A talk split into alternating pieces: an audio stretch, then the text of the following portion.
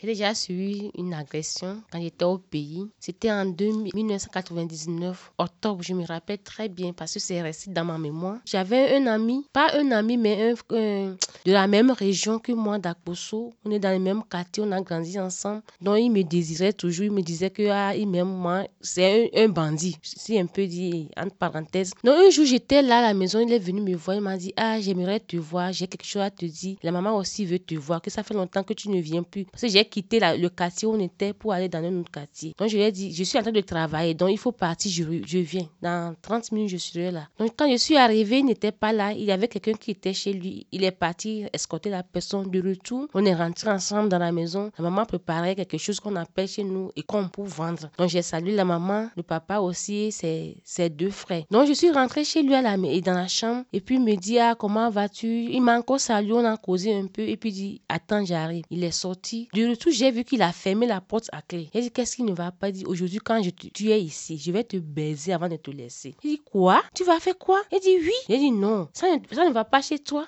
Il n'y a rien entre toi et moi. Comment tu peux faire une chose? Il dit, non, je te baise. Si je ne te baise pas, je ne te laisse pas partir. Donc moi aussi, j'ai dit non. Donc il a commencé par me, pas me secouer. J'ai dit non. Donc il a commencé par me frapper. Il m'a bien giflé. Il, me frappait. J'ai tenu mon pain. La chance que j'ai, chaque jour quand je sors, j'ai toujours le collant en bas de mon, de mon pain. Il m'a tenu, il a, il a, quand je mon pain, il pensait que je n'ai rien en bas. Donc il, luttait pour euh, tirer, et pour retirer le pain pour pouvoir me baiser. Moi aussi, je luttais. Il me frappait, il me donnait des chiffres.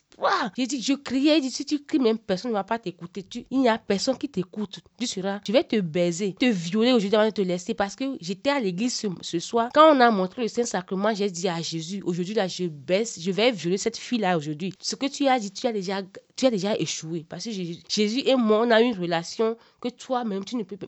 Tu, es loin de là, de savoir ce qui est entre Jésus et moi. Tu ne peux rien faire. Il dit, on va se voir, on va voir ça aujourd'hui. Il m'a tellement frappé, je criais, je pleurais, mais il veut. Quand il a essayé, il a fait tout pour enlever mon pain. Il s'est rendu compte que j'ai le collant en bas. Et on s'est rendu compte qu'il ne peut pas enlever le collant. Je peux le blesser parce que j'ai, moi, je l'ai, j'ai, failli l'étrangler, j'ai failli tenir son gigi pour écraser, pour, pour l'étrangler, quoi. Ce que je peux faire pour me sauver. Donc, il m'a laissé partir. Il m'a frappé. Je suis tombée à terre et je suis sortie. Donc, c'est une expérience qui m'a traumatisée. Je suis arrivée à la maison. Je ne pouvais même pas, je savais même pas comment j'ai fait pour rentrer à la maison. Je, je dis, Seigneur, c'est pas possible qu'on peut faire une chose pareille à une personne que tu souris. Il n'y a rien entre vous. Tu cours derrière la personne, dit non, non, non, non. Et moi, je me préparais même pour rentrer dans la ville religieuse. Quand il a su que je devais partir au Burkina, il a dit, ah, la fille là, il faut que je la viole avant de partir. Donc c'est ça, ça a été une expérience trop négative. Juste, je ne sais pas comment dire, c'était trop fort.